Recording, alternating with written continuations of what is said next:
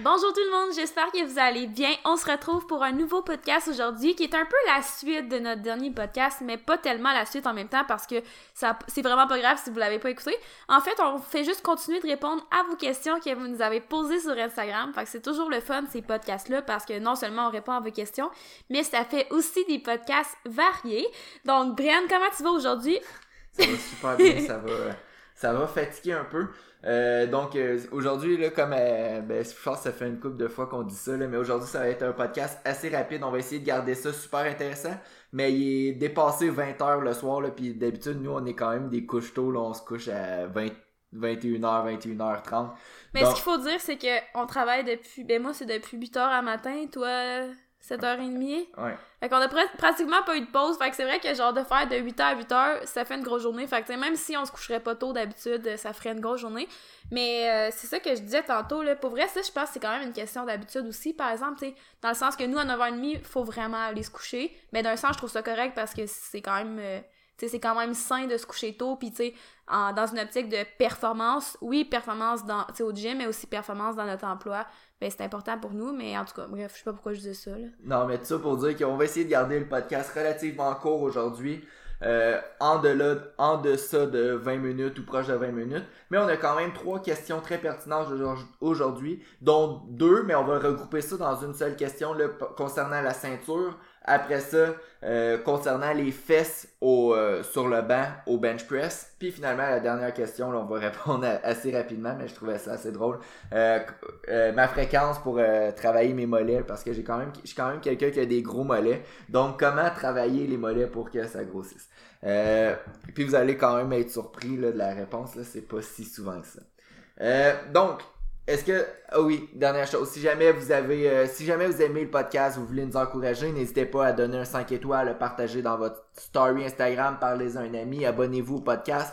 Abonnez-vous, je sais que de plus en plus on se fait comme plus réf- référencer par Spotify et les plateformes de podcast. Donc avant, tous ceux qui écoutaient notre podcast nous connaissaient par Instagram ou Facebook, mais là de plus en plus euh, c'est comme c'est comme rendu un peu plus mixé. Donc, si jamais vous nous connaissez juste par le podcast, allez nous suivre sur Instagram, sur YouTube.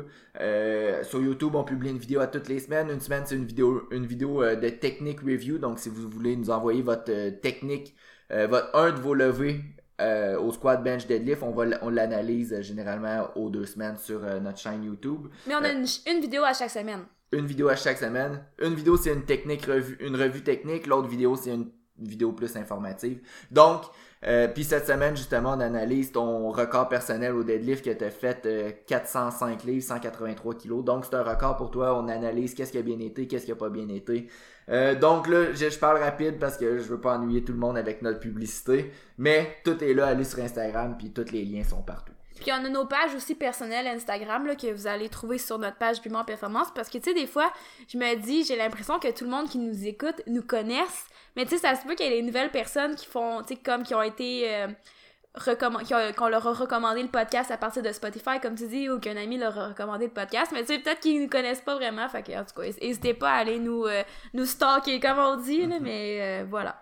Donc, sans plus tarder, aujourd'hui, deux questions euh, concernant la ceinture, puis on va les, faire un peu dans, ensemble. La première question qu'on avait eue sur la ceinture, c'était à partir de quand, puis à partir de quelle charge on devrait utiliser euh, notre ceinture à l'entraînement? Puis l'autre question qui s'y rapprochait quand même pas pire, c'était est-ce bénéfique de s'entraîner un maximum sans ceinture? Donc, on va commencer concernant la ceinture. Euh, la première question, à partir de quand ou quelle charge utilise- utiliser la ceinture, moi de la façon que je l'avais compris, c'est euh, si par exemple j'ai un entraînement puis je monte à une charge ou, ou je monte à un, un 1 RM où je teste mes maximums, c'est qu'à partir de, de mes séries d'échauffement, j'utilise ma ceinture puis je l'insère. Puis je pense qu'on était assez d'accord euh, sur le, le pourcentage qu'on l'utilise. Généralement, euh, on va l'utiliser entre 50 puis 70% du 1RM, le plus vers le 60-70. Fait que si par exemple on va faire un chiffre super rond, euh, t'es capable de soulever 250 kg au squat, ben à partir de 125 à 150 kg, normalement, tu devrais utiliser ta ceinture. Euh, Parce que, normalement, si tu fais du powerlifting, que, tu sais, justement, tu lèves 250 kilos, quand tu arrives au gym, tu fais pas one shot 250 kilos. Tu sais, tu t'échauffes avant, puis c'est un peu ça que ça veut dire. Tu sais, même que nous, on aime ça commencer avec la barre. Euh, tu fais juste la barre, euh, des répétitions pour lubrifier, si on veut, les articulations. Après ça, tu rajoutes graduellement du poids. Puis nous, dans le fond, c'est quand on est rendu à peu près aux alentours de 50, 60, même 70% de, du poids qu'on veut faire pour cette journée d'entraînement-là, ben on rajoute la ceinture. Tu sais, souvent, personnellement, peu importe le poids que j'ai à faire, euh, c'est souvent à la même charge que je mets, dans le fond, c'est ça, ma, ma ceinture, là. Puis ça, ça se trouve à être à peu près à mon quatrième échauffement, à peu près. J'ai pas calculé exactement le pourcentage, c'est quoi, mais tu sais, c'est tout le temps cette charge-là, je mets ma ceinture, euh, c'est à peu près mon quatrième échauffement, puis après ça, je reste avec ma ceinture. Tu sais, au début, c'est que j'aime ça comme juste faire mes reps en contractant mon corps euh, par moi-même. Ben, c'est par moi-même, il a personne d'autre qui va me le faire à ma place, là, mais tu comprends ce que je veux dire. Je, je focus là-dessus, puis après ça, rendu à, à, une charge, ben, je fais juste la mettre. Il y a pas vraiment de, raison en particulier. Tu sais, non plus, je veux pas, mettons, moi c'est mental là, mais tu sais je voudrais pas comme attendre à ma dernière série avant de mettre ma ceinture parce que tu on le sait la ceinture a l'aide un petit peu au mouvement.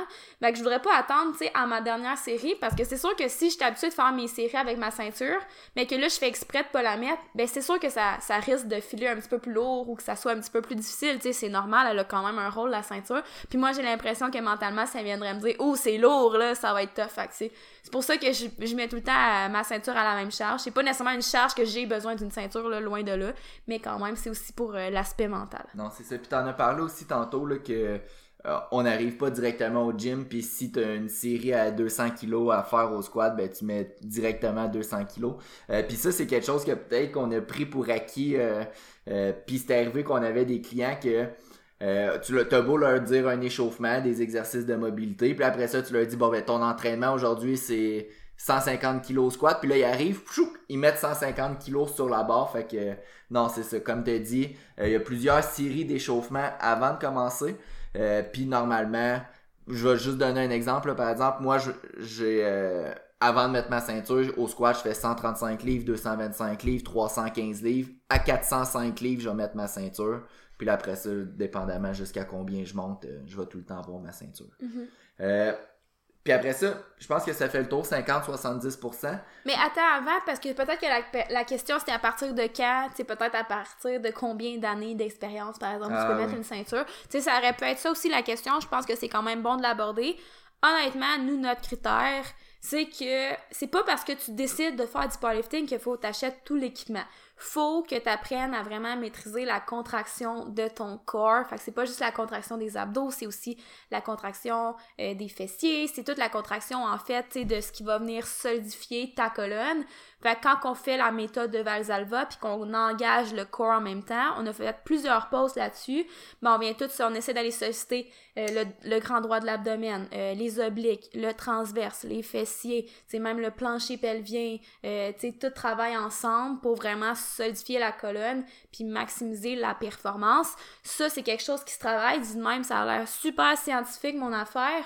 La meilleure exemple que je peux donner, c'est de de prendre une grande inspiration, de faire comme si vous voulez envoyer votre air au niveau du ventre, puis de contracter le ventre euh, comme si vous alliez recevoir un coup de poing. Fait que c'est pas nécessairement de gonfler le ventre vers l'avant, de, faire comme une grosse bédaine si on veut, c'est pas tout à fait ça.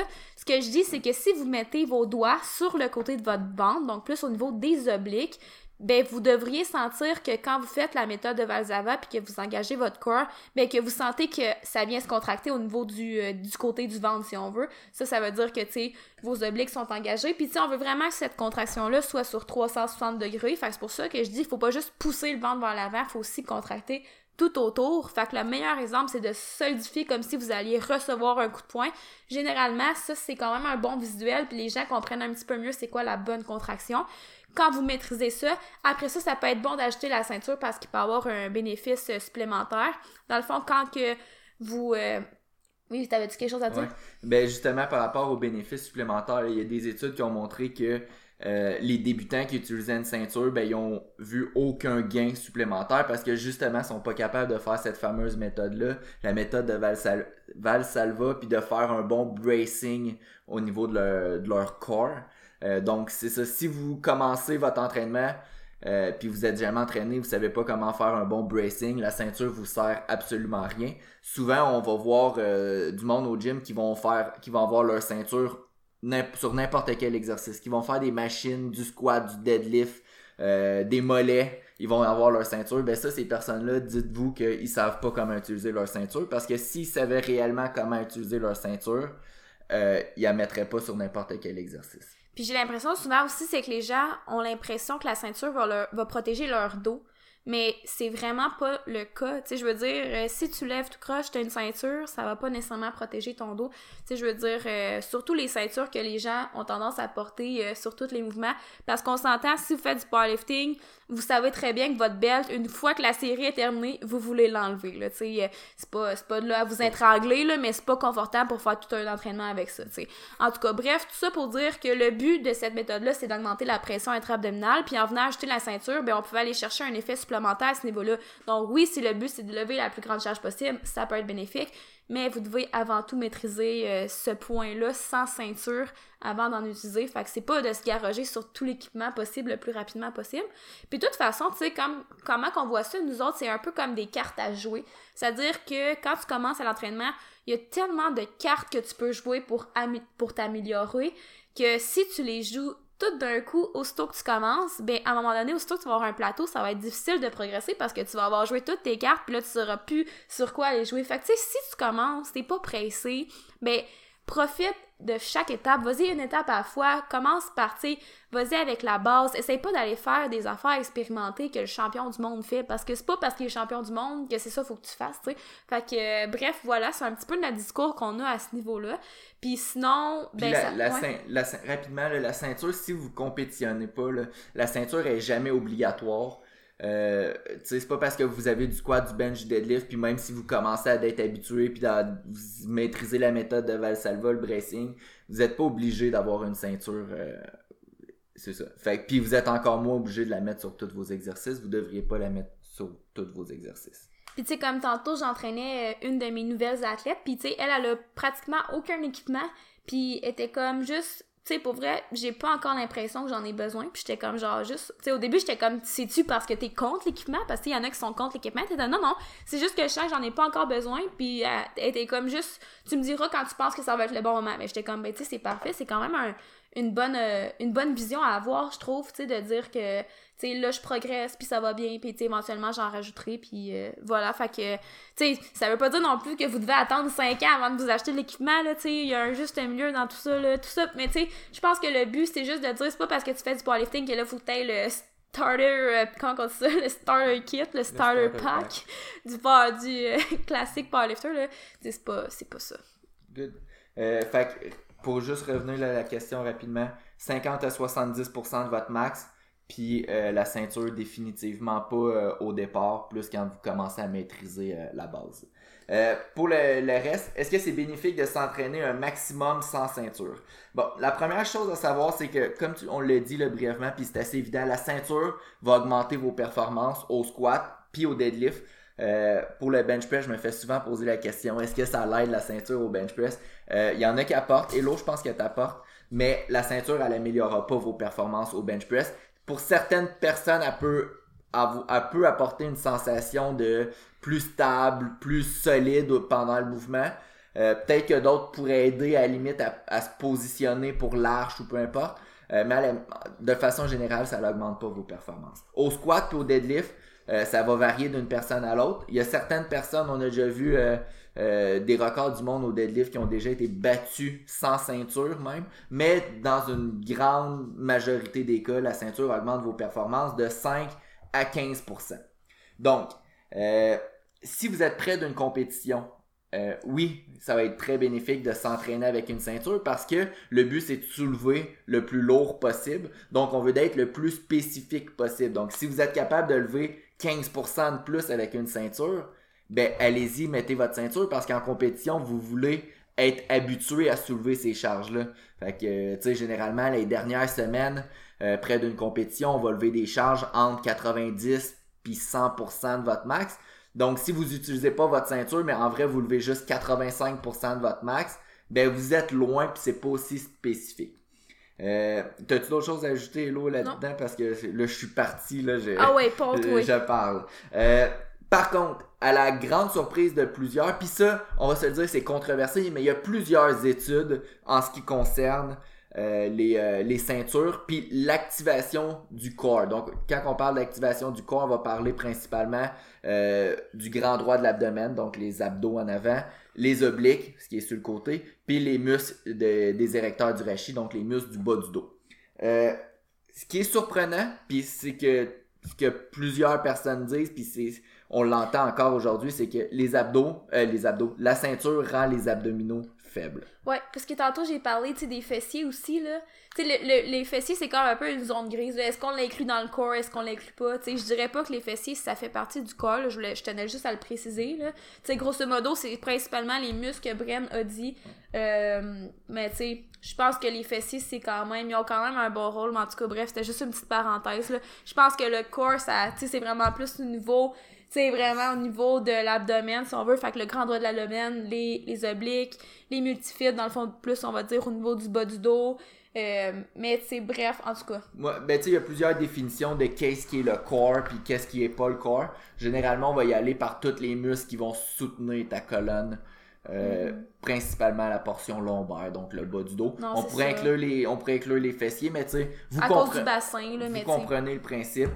C'est Euh, même le plancher pelvien, comme je l'ai dit tantôt, là, mais sais, bref, en tout cas, continue. Mais ça, ça sera un autre débat. De toute façon, je pense pas qu'ils étudient tant ça dans les études. Tu sais, je pense que les études, quand ils regardent l'activation du corps, vont peut-être plus regarder les abdos. les abdos, les obliques, puis un peu les muscles des érecteurs des rachis, du C'est rachis. Ouais, c'est ça. Puis, tout ça pour dire, là je repars. Euh, tout ça pour dire que la plupart des études ont pas trouvé de différence entre le fait d'utiliser une ceinture puis ne pas utiliser de ceinture euh, pour la plupart des grands muscles qu'on a mentionnés, que ce soit au squat ou au deadlift. Il y a certaines études qui vont dire ah la ceinture elle active moins les abdos, mais il va y avoir une autre étude qui va dire l'inverse.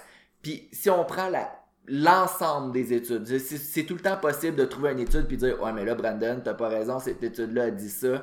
Mais si on prend l'ensemble des études, il n'y a pas de différence au niveau de l'activation euh, des muscles du corps. Donc, je répète, abdos, obliques, bas du dos.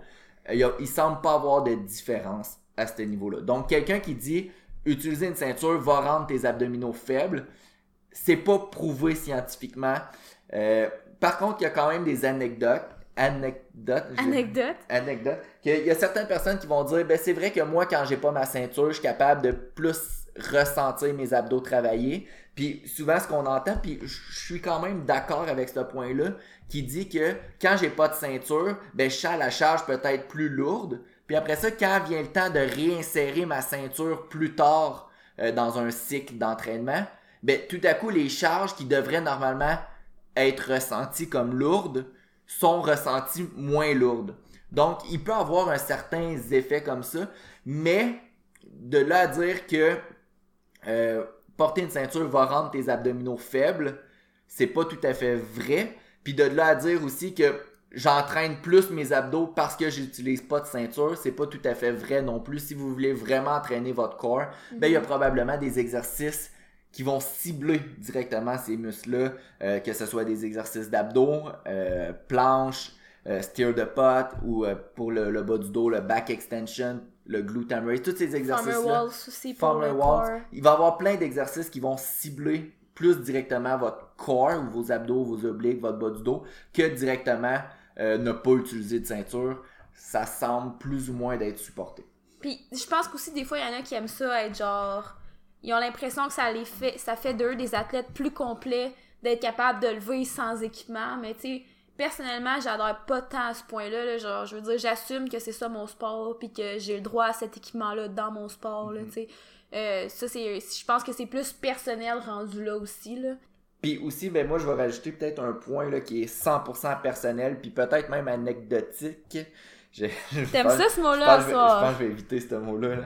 Euh, mais j'aime ça ne pas utiliser ma ceinture euh, parce que ça me permet d'utiliser des plus petites charges. Puis souvent, moi, j'ai des problèmes de compression au niveau de ma colonne. Donc, quand je suis longtemps, euh, j'ai des grosses périodes que tout le temps, mais j'ai des charges qui compressent ma colonne, des charges lourdes que j'utilise soit au deadlift ou au, squat, qui compressent sans arrêt ma colonne, ben, je viens que j'ai de la misère à récupérer, puis des fois, il vient que j'ai des douleurs euh, au bas du dos. Donc, le fait d'utiliser pas ma ceinture, ça fait en sorte que les charges utilisées en général sont plus petites.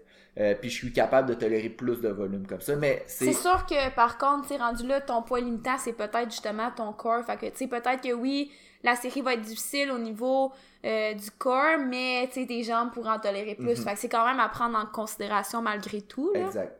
Fait que, mais pour répondre à la question en général, euh, ça va dépendre de la, de la situation.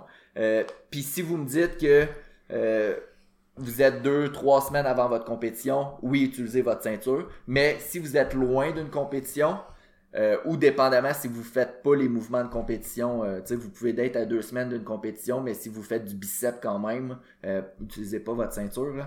Euh, mais selon le contexte, ça pourrait être pertinent de ne pas utiliser une ceinture. Comme par exemple après une grosse année de compétition, quand tu mhm. tombes en off-season par exemple, ça, ça peut être un bon moment. Mais c'est pas obligé de durer non plus comme 4 mois, 3 mois. C'est quelques semaines seulement, juste tu changes un peu le stimulus, tu travailles différemment, mais après ça, c'est pas comme, comme on a dit tantôt, ça rendra pas tes abdos fermes. Fait que je pense que la part des gens est surtout à ce niveau-là. Puis si vraiment tu as travaillé ton corps, ben, tu sais, souvent, comme on dit, il y a d'autres exercices qui vont travailler beaucoup plus directement le corps euh, que de simplement enlever une ceinture, mettons. Si tu penses que tu vas travailler ton corps juste en enlevant la ceinture, euh, ben, il va peut-être quand même avoir une petite problématique. Je pense que souvent, il va y avoir d'autres euh, exercices à rajouter. Enfin, bref, je pense que la ceinture, c'est pas tant le démon que ça, là, au final. Mais euh, voilà. Good. Euh, deuxième question, je pense que les deux questions, vont, les deux prochaines questions vont être un petit peu plus rapides. Question très simple de mon, de mon boy Zachary. comment empêcher les fesses de décoller du banc lors d'un bench press lourd? Généralement, la cause principale des fesses qui décollent, c'est un mauvais leg drive.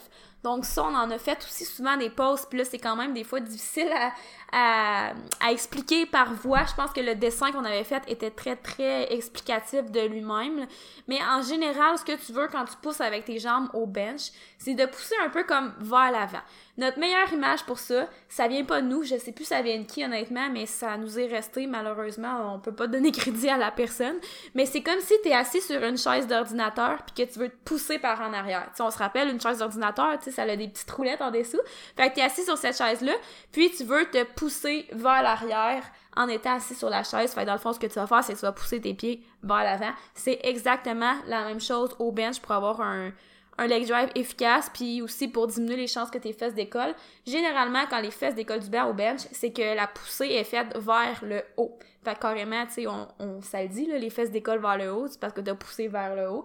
Fait que généralement, c'est juste de travailler le leg drive pour essayer de pousser un petit peu plus vers l'avant. Un peu comme si vous vouliez vous reculer sur le banc, tu sais. J'essaie de le dire de le plus de façon possible, mais c'est vraiment un point super important à, à travailler, puis ça peut faire quand même une bonne différence.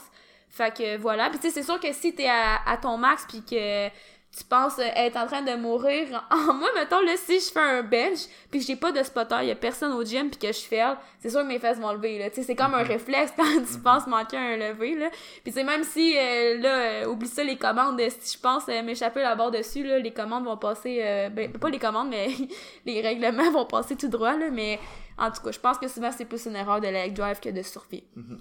une autre chose, peut-être, que vous pouvez essayer de jouer, c'est les pieds. Généralement, plus les mais c'est personnellement, mais de façon générale aussi, là, plus les, vos pieds vont être vers vous ou ramenés vers l'arrière, euh, souvent ça va être plus facile de lever les fesses pendant votre mouvement. Donc, plus vos, vos pieds sont vers l'avant, loin de vous, euh, souvent les fesses vont avoir tendance à rester un petit peu plus collées sur le banc.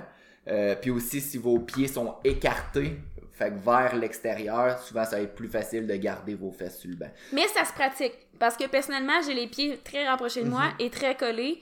Euh, puis j'ai rare, ben, je, sais même pas si j'ai déjà eu un problème de fesses qui décollent. Mhm.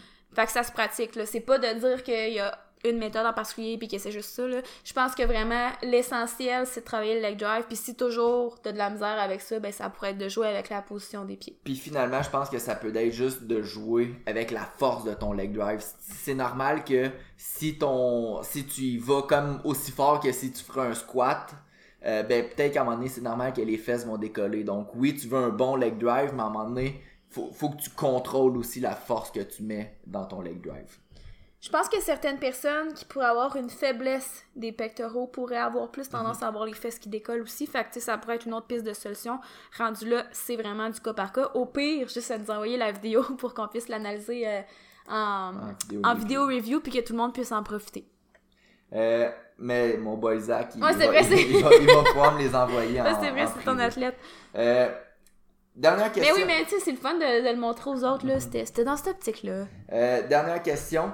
Fré- fréquence de mollet pour la pour Brandon. Fait que ben oui, ben j'ai déjà fait du bodybuilding, fait que j'ai j'ai déjà fait des mollets, mais surprenamment euh, pour développer les mollets, il y a une grosse partie, c'est probablement avec le cou, la région du corps, puis peut-être même les avant-bras, mais surtout le cou.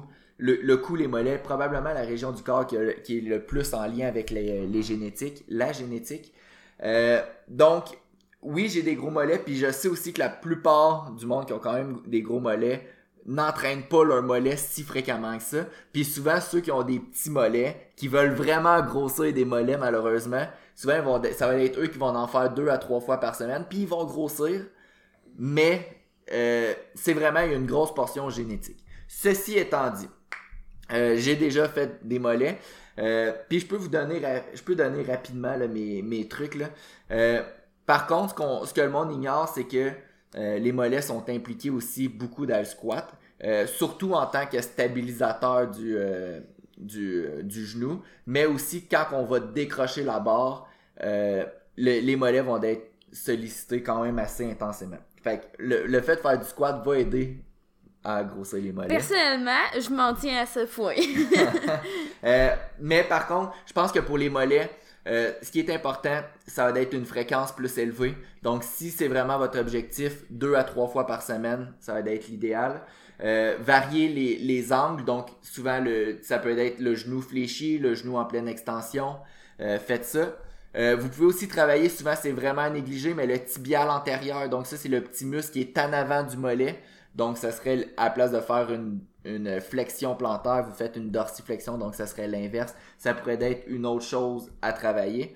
Euh, puis aussi varier vos, euh, vos répétitions. Fait que peut-être qu'un entraînement dans la semaine, vous pouvez viser le 15 à 20 répétitions, un autre entraînement le 12, le, mettons le 10 à 12 répétitions, puis un autre entraînement euh, le 6 à 10 répétitions. Euh, puis vous va- variez vos tempos aussi. Je pense que le fait de travailler le tibial antérieur en superset avec les mollets, varier le nombre de répétitions, puis varier, euh, euh, varier votre fréquence, mais favoriser une fréquence de, de, travail sur ce muscle-là plus élevé, je pense que ça va être la clé. Personnellement, ça m'est déjà arrivé de faire des mollets deux, trois fois par semaine, mais comme j'ai dit, je pense que c'est une une grosse partie génétique. T'avais-tu d'autres choses à faire, Hello, à dire là-dessus, Hello? Je pense que les, les mollets, c'est probablement une des questions qui te passionnent le plus. non, mais pour vrai, euh, mollet, avant-bras, euh, tu sais, c'est pas, euh, c'est pas le genre de truc que je fais comme, oh yeah, c'est mon entraînement de mollet, genre. Ouais. tu sais, on s'entend, là, c'est pas. tu sais, on dirait que c'est comme. Sais, oui, c'est impliqué au squat, mais genre, tu vas pas avoir un plus gros squat, là, parce que tu fais plus de mollets, mettons. là. Non, non, c'est sûr que Puis, c'est pas... euh, c'est sûr que peut-être, tu sais, tant qu'à ça, pour vrai, je pense que j'aime mieux quasiment faire des avant-bras que faire des mollets. À la limite, avoir des mollets, par exemple, ça peut peut-être aider pour ceux qui descendent bas. Ouais, je sais qu'il y en a qui disaient que quand ils descendaient bas dans leur squat, ils sentaient un rebond parce que leur, Ouais. leur ischio accotait sur leur mollet. Mais ça sera, euh, ça sera un autre sujet, puis je pense que c'est probablement pas le, la façon la plus efficace d'augmenter son squat. Écoute, je suis pas rendu là dans l'optimisation de mes performances. Je, je vais, je vais essayer un autre point avant, là. Ouais. Fait que je pense que ça fait le tour. Podcast quand même assez euh, plus long que prévu aussi. là. La première question, elle a été longue. Euh, mais on va, se, on va se rejaser ça. On aura probablement. Je pense qu'on a d'autres questions aussi pour la, la, la semaine prochaine qu'on n'a pas toutes répondu. Ouais. Donc, t'avais-tu d'autres choses à ajouter, là? Non, ça fait le tour. Fait qu'hésitez pas à partager dans vos, vos stories. Euh, moi, des fois, on dirait que je suis gênée de partager des affaires puis de taguer la personne. J'ai peur d'être dérangeante. Mais au contraire, quand on se fait taguer, on est tellement content puis on vous remercie tout le temps. Fait que soyez pas gênés de partager, de taguer, d'en parler à vos amis. Si jamais vous voulez faire partie de la team Bimon, n'hésitez pas à nous écrire.